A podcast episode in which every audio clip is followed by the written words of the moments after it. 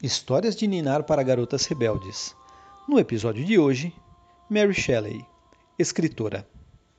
Era uma vez uma menina chamada Mary. Sua mãe havia morrido quando ela era apenas um bebê. A madrasta de Mary não era boa para ela, e Mary sentia muita falta de uma mãe.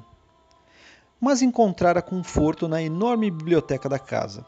Todos os dias pegava um livro diferente e ia até o túmulo da mãe para lê-lo.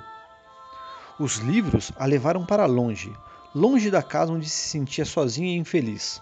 Logo, Mary começou a escrever suas próprias histórias e poemas. Um dia, ela conheceu um jovem poeta chamado Percy, e eles tiveram um primeiro encontro no túmulo da mãe de Mary e se apaixonaram perdidamente. Fugiram para Paris juntos. Em viagens pela Europa, tornaram-se amigos de muitos outros artistas e poetas.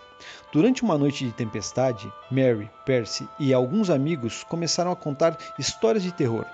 Depois, um dos amigos sugeriu que fossem para o quarto escrever histórias de fantasmas para então decidir quem tinha criado a mais assustadora.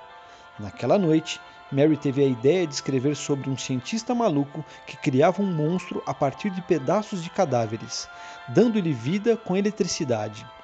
Todos concordaram, a história do Dr. Victor Frankenstein era a mais aterrorizante. O romance fez um sucesso incrível e, mesmo após 200 anos, as pessoas ainda amam ler sobre o Dr. Frankenstein e o terrível monstro que criou. Tudo inventado pela mente supercriativa de Mary Shelley. Mary nasceu em 30 de agosto de 1717 no Reino Unido e morreu em 1 de fevereiro de 1851.